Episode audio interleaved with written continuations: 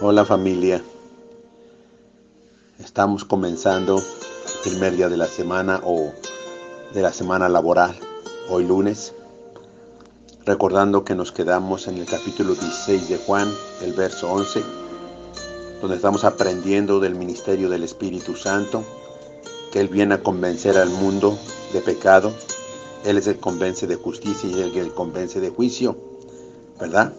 Y nos quedamos ahí en el verso 11 donde dice, y de juicio por cuanto el príncipe de este mundo ya ha sido juzgado. Y él no tiene nada que ver con Jesús ni con nosotros tampoco y no tenemos ningún trato con él.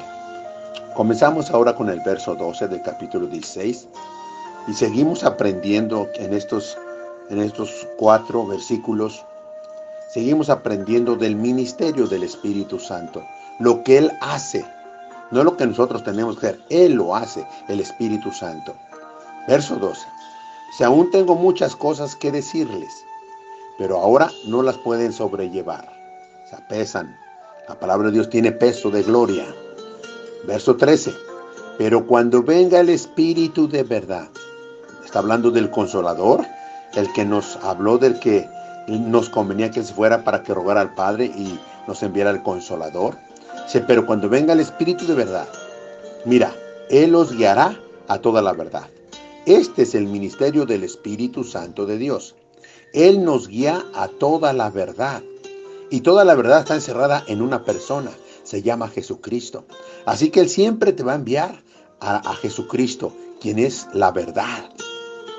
Te guiará a toda la verdad.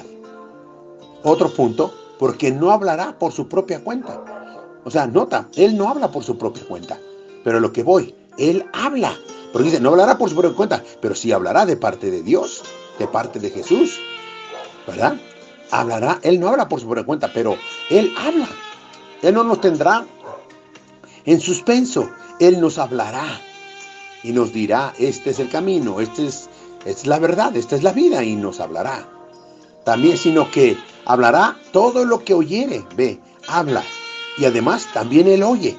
El Espíritu Santo es una persona que habla y es una persona que oye, ¿verdad? Sino que hablará todo lo que oyere. Eso nos a saber.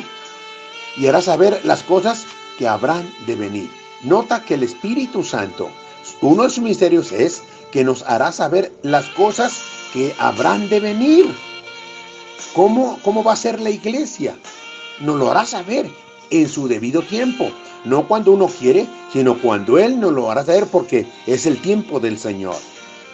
Estoy seguro que cuando Jesús vaya a venir por segunda vez, el Espíritu Santo nos hará saber la venida de Jesús.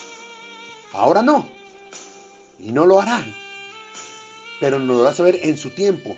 Nos dará el sentir, nos hablará y nos dirá, prepárate porque Cristo ya va a venir. ¡Wow!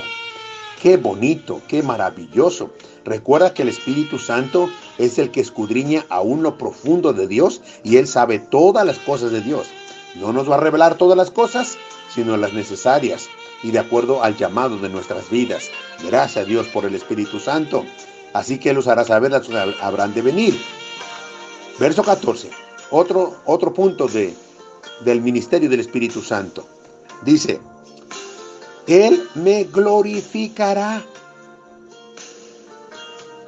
Porque tomará de lo mío y os lo hará saber. Nota, el Espíritu Santo va a glorificar a Cristo. Siempre. El Espíritu Santo no compartirá la gloria de Cristo con nadie. La Biblia dice, no al hombre, no al hombre, sino a tu nombre da la gloria.